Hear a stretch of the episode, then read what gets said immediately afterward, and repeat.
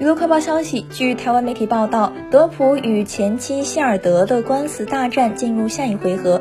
针对艾梅伯律师以十五号陪审员身份不服，要求审判无效，重新再审。德普的律师也发出法律文件反击，要求法庭无视他的要求。为此，法院的法官也终于回应了，表明驳回请求，更暗示更暗示浪费大家时间。